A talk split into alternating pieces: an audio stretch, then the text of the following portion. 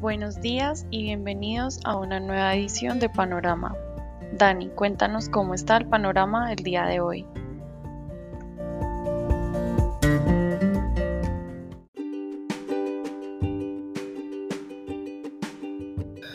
Muy buenos días a los seguidores del podcast Panorama de Global Securities. Hoy, 9 de febrero de 2022, iniciamos con un panorama despejado, valorizaciones generalizadas en Asia, en Europa, en los Estados Unidos y esperamos que en América Latina también. Noticia del día en Colombia, bueno, continuamos con el tema de Ecopetrol. Ayer hablamos de las reservas, cómo habían aumentado su vida útil entre 2020 y 2021. Hoy Estamos hablando de ese plan estratégico de la compañía con miras al año 2040, donde continuarán con la diversificación geográfica. Ya el 11% de las reservas de Ecopetrol no están en Colombia, están por fuera.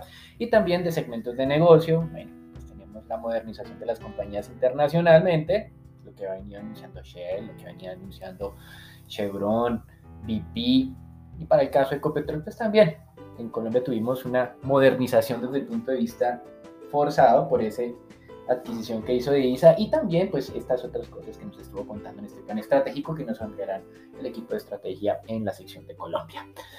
La gerencia de Ecopetrol, y tal vez esto es más llamativo y bien importante de entender, tiene un escenario de precio de petróleo de largo plazo con el cual construyó este plan estratégico 2040 entre 45 y 55 dólares, es decir, en un promedio de 50 dólares, lo cual pues tiene todo el sentido del mundo con miras a ese año, teniendo en cuenta pues esta sustitución que se está realizando ya en este momento de las fuentes energéticas. De todas maneras, no quiere decir que el petróleo vaya a dejar de ser utilizado, así como el carbón, por más que el petróleo fuera más eficiente, nunca dejó de ser utilizado en todo el mundo.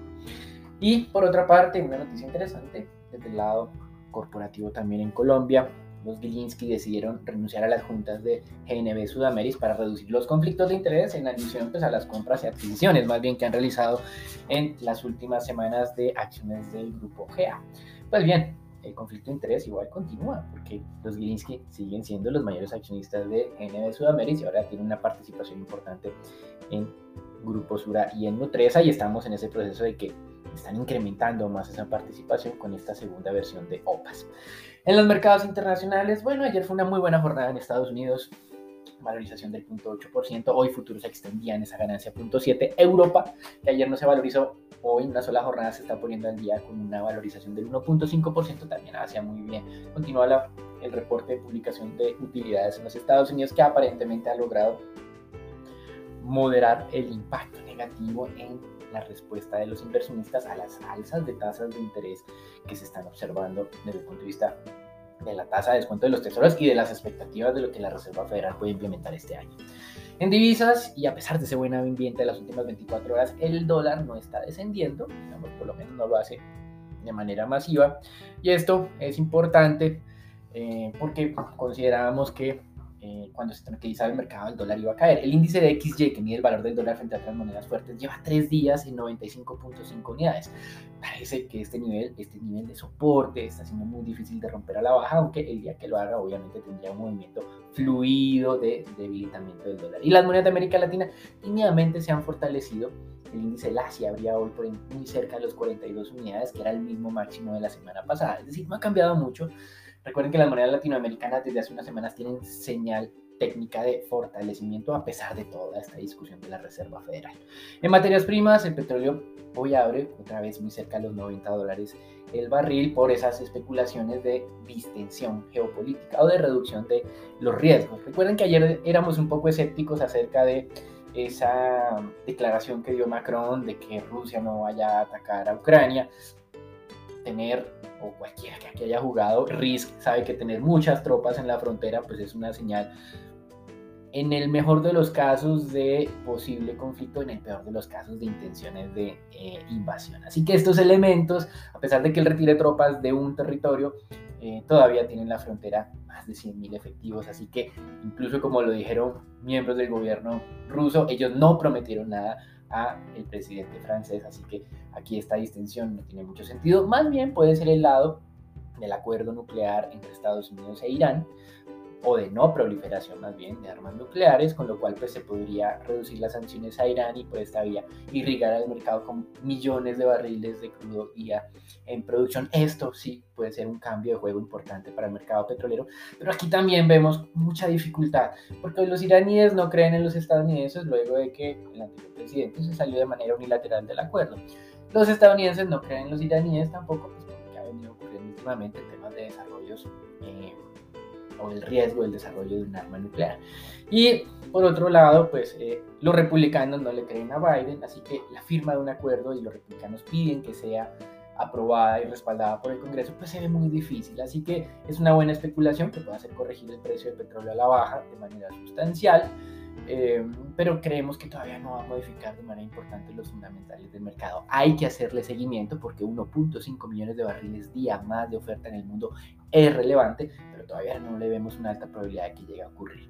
En renta fija, luego de cinco jornadas de alzas, hoy tenemos algo de descanso en las tasas de negociación de los tesoros. No ha cambiado el fundamental, seguimos pensando que es más hacia arriba, hace mucho tiempo lo venimos diciendo, pero eh, sí es razonable tener una que otra jornada de estabilidad. Las tasas ayer de tesoros a 10 años cerraron al 1.96, hoy habrían al 1.92 y medio, 1.93 y tenemos emisión en ese plazo precisamente de 37 billones de dólares el día de hoy. Hablan dos miembros de la Fed, Bowman y Mester, aunque los mercados últimamente ya no le hacen caso a las declaraciones de los miembros de la Fed, porque así les digan que va a ser una alza gradual, el mercado está descontando 5, 6, 7 alzas, que es una exageración desde nuestro punto de vista, pero es la moda que hay en este momento. Una noticia que deja de ser noticia, pero que no hay que dejar de hacerle seguimiento. La Cámara de Representantes, dominada todavía por demócratas, aprobó una medida para extender la vida útil, digamos así, ya que está de moda ese término, de los recursos del Tesoro de los Estados Unidos hasta el 11 de marzo. Esto para evitar un cierre parcial del gobierno y el turno ahora será para el Senado para hacer una aprobación similar. Como hemos insistido muchas veces, el mercado no cree que vaya a haber cierres parciales o que vaya a ser incumplimiento del pago de la deuda del Tesoro de los Estados Unidos, pero digamos que hay que continuar estando pendiente de este tipo de elementos, no vaya a ser, en algún momento no sorprenda. Y en América Latina, inflación con comportamientos en línea con lo esperado, se desaceleró en México, se aceleró en Brasil, aunque en Brasil se había desacelerado el mes pasado, ahora se acelera lo que estamos observando es que los niveles siguen siendo muy altos. En México pasó del 7.36 al 7.07, en Brasil del 10.06 al 10.38, Chile el turno tuvo ayer del 7.2 al 7.7, Colombia, recuerden, eh, publicó recientemente, donde la inflación se acercó al 7, en Perú descendió de niveles de más del 6, algo por debajo del 6, pero los niveles son muy, muy altos. Recuerden que las metas inflacionarias en la región están alrededor del 3%, algunos en el 2, otros en el 3, otros en el 3,5%, así que estos elementos nos hacen pensar que los bancos centrales todavía tienen ese sesgo de política contractiva. Unos despertaron más rápido, como el caso de Brasil, otro más lento, como el caso de Colombia,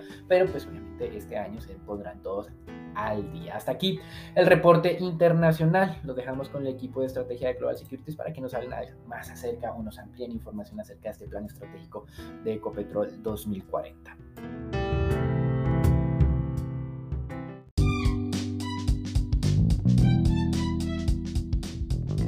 Gracias, Dani. Buenos días. Continuando con el panorama nacional, tenemos que a partir de marzo será efectivo el aumento de un millón de hogares como beneficiarios del programa Ingreso Solidario. Así lo confirmó la directora de Prosperidad Social, Susana Correa Borrero, quien dio a conocer y confirmó que el programa aumentará su cobertura a partir del próximo mes. Este pasará de 3 millones de hogares a 4,85 millones de hogares participantes. La medida es una de las respuestas con las que el Gobierno Nacional espera frenar el impacto de la inflación en los hogares más pobres. Así, todos los hogares cobijados con el programa recibirán 160 mil en marzo, abril y mayo. Y a partir de junio, gracias a la ley de inversión social, el programa incluirá valores de pagos diferenciados según el número de integrantes del hogar y los niveles de pobreza. Por otro lado, los resultados de la encuesta de opinión del consumidor para enero revelan que el indicador continúa cayendo desde diciembre de 2021, pues para este mes registró un balance de, 13, de menos 13,5%, lo que corresponde a una disminución de 6,5 puntos porcentuales frente al último mes de 2021. Desarrollo, entidad que realiza este estudio, indicó que esta disminución se debe principalmente a la caída en el índice de condiciones económicas y expectativas del consumidor, de modo que solo el 19.7% de los encuestados considera que su hogar le estará yendo económicamente mejor. Este porcentaje no solo disminuyó en relación con diciembre, sino que también presentó una caída de 14,4 puntos porcentuales respecto a enero de 2021. Ahora bien, respecto a la percepción económica actual, se registra una variación de menos 8,1% respecto a si los ciudadanos consideran que este año les ha ido mejor que el anterior. Este indicador, aunque continúe a la baja, ha aumentado 53,7 puntos porcentuales en comparación con el inicio del año pasado, en el que registró menos 45,6%. Por otra parte, en el primer día de la segunda temporada de ofertas públicas de adquisición del Grupo Gilinski sobre Nutresa y Grupo Sura, se presentaron un mayor número de aceptaciones que al inicio de las primeras operaciones a finales de noviembre de 2021. De acuerdo con la Bolsa de Valores de Colombia, para Nutresa se presentó una aceptación que ofrece vender mil acciones. Por su parte, para Grupo Sura llegaron seis aceptaciones con 100.664 acciones, es decir, el 0,34% del, porcentaje máximo a comprar y representan 0,02% del total de las acciones en circulación de la holding financiera del grupo empresarial antioqueño. En el caso de Nutresa, Gilinski pretende comprar entre el 18,3% y el 22,88% de acciones a un precio por el título de 10,48 dólares. Por ahora son los dueños del 27,69% de la empresa tras la OPA que finalizó el 12 de enero. Por el lado del grupo Sudamericana, busca adquirir entre el 5 y el 6,25% de las acciones ordinarias, pagando por cada una 9,88 dólares. Por el momento, Gilinski posee 25,25% de los títulos de la empresa luego de la OPA que finalizó el 11 de enero.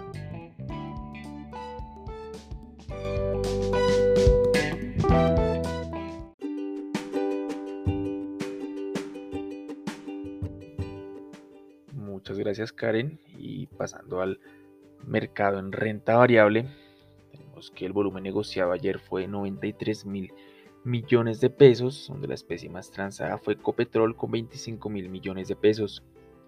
La especie que más se valorizó fue ETB con un 2,68% y la que más cayó fue Bancolombia con una variación negativa de 2,75%. Así las cosas, el mercado local retrocedió 0,64% ayer y perdió las ganancias que había acumulado durante el lunes.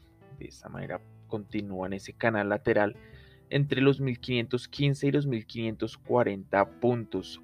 En noticias tenemos que la Junta Directiva de Grupo Bolívar solicitó convocar a la Asamblea General Extraordinaria de Accionistas para el próximo 14 de febrero a las 8 y media de la mañana. En esta se propondrá la autorización de conversión de acciones ordinarias a dividendo preferencial, así como las reglas necesarias para que esto ocurra.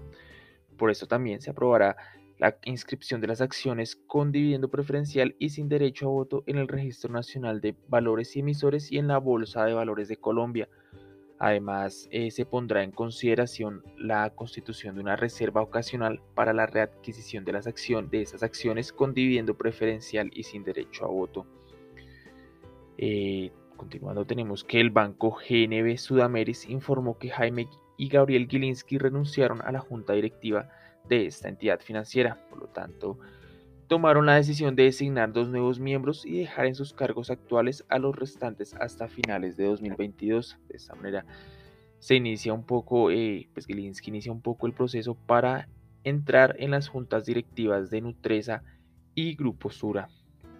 Y por último, tenemos que Ecopetrol publicó su plan estratégico para 2040 y sus metas operativas para el periodo entre 2022 y 2024. En este plan, la compañía explica eh, su plan de inversiones donde el enfoque está en aumentar la eficiencia y maximización del valor de las reservas y la producción, aumentar la oferta de gas, la exploración costa afuera, continuar con la diversificación tanto hacia negocios que permitan seguir reduciendo su huella de carbono como eh, diversificación geográfica. Además, también eh, espera continuar o tiene planeado continuar con el plan estratégico que ya tiene ISA hacia 2030. Esto incluye pues, seguir con eh, seguir aumentando su posición en, las, en los países en los que ya tiene presencia ISA, como eh, em, iniciar en nuevas geografías. De igual manera también esperan seguir con el negocio de concesiones viales. Esto anterior, pues lo que nos va indicando un poco es que la compañía se dirige más hacia un tipo de holding que hacia una empresa petrolera como lo venía pues como era como uno lo que es Ecopetrol actualmente. En cuanto a los supuestos que tiene Ecopetrol lo que realizó Ecopetrol sobre el precio del barril de crudo y la producción que tendrían que tener para que este plan en el corto plazo, tanto en el corto como en el largo plazo, sea rentable, es un precio entre los 60 y 63 dólares por barril para estos primeros dos años y, eh, una producción entre los 700 y 730 mil barriles por día a largo plazo, hacia 2030 esperan una producción de 850 mil barriles de petróleo por día con precios entre los 45 y 50 dólares por barril. De esta manera pues Ecopetrol es bastante conservador en cuanto a los precios del petróleo, lo cual pues eh, es positivo y pues da, da, una señal de que la compañía no espera o no eh, está, digamos que sus, sus, utilidades no están justificadas tanto en precios bastante altos y pues ese guidance que dan es eh, un poco conservador en cuanto a esos precios de petróleo. Y ya para terminar, en análisis técnico tenemos que Colombia preferencial, luego de que en el cierre del lunes el precio de la acción tocara esa resistencia que tiene sobre los 35.600 pesos. En la sesión de ayer se dio una corrección y volvió a niveles cerca del precio promedio en el que ha cotizado en las últimas dos semanas. Ese precio es sobre los 34.900 pesos. Ayer el cierre se dio sobre 35.000 pesos. De esta manera, pues confirma esa lateralidad en el comportamiento de la acción y se forma un canal entre los 34.300 pesos y esos 35.600 pesos. Esto es todo por el panorama en renta variable para el día de hoy. Que tengan un excelente día.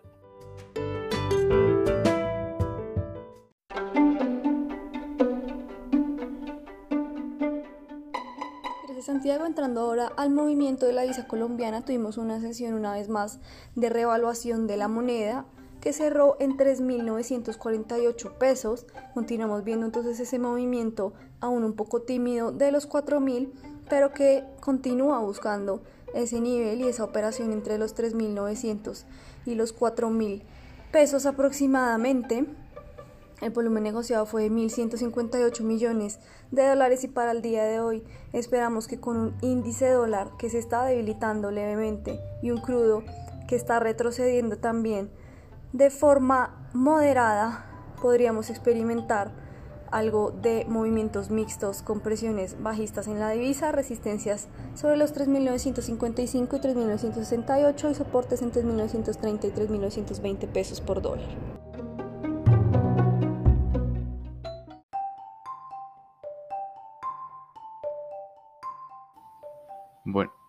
Buenos días y continuando con el mercado de renta fija, en particular de deuda pública, observamos que durante la jornada del martes dicho mercado aumentó la dinámica de transacciones respecto a la anterior jornada. En particular, el volumen de negociación fue de 1.226 billones de pesos. Las negociaciones se distribuyeron por igual entre el mercado primario y secundario. El 60% de estas negociaciones se transaron en la tasa TAL IBR y el otro restante 40% se dividió de manera equitativa entre la tasa fija y la tasa TAL IPC. En cuanto a la renta fija internacional, los bonos del Tesoro americano en 10 años presentaron una desvalorización de 4.4 puntos básicos, pasando de 1.916% a 1.96%. Frente a la deuda pública, Continuando con la tendencia, durante la jornada del martes los test tasa fija presentaron una desvalorización de 15.95 puntos básicos en promedio. La jornada se caracterizó por tener un, aumento en las tasas en todos los nodos, especialmente sobre los papeles con vencimiento en 2027 y 2028, puesto que presentaron un aumento de 20.5 puntos básicos. Siguiendo el comportamiento de los test tasa fija, los test VR presentaron una desvalorización de 6.61 puntos básicos en promedio. Toda la curva presentó desvalorizaciones, especialmente el nodo con vencimiento en 2025, lo cual tuvo un aumento de 25 puntos básicos en la tasa de interés. Durante la jornada de ayer, tanto los test en pesos como en VR presentaron una fuerte desvalorización. El sorpresivo aumento en la inflación ha perjudicado significativamente la curva de deuda pública, además de la presión generada en el contexto externo por los bonos del Tesoro americano. A lo largo de la semana es de esperar continuas desvalorizaciones en la medida que el mercado incorpore dentro de sus expectativas una tasa de política monetaria más alta. Finalmente, en la jornada de hoy, la Nación subastará tres nodos de la curva de títulos de tesorería en pesos para las referencias con vencimiento en 2031, 2042 y 2050. Esto es todo por hoy en nuestro podcast de Panorama. Esperamos que tengan un feliz día.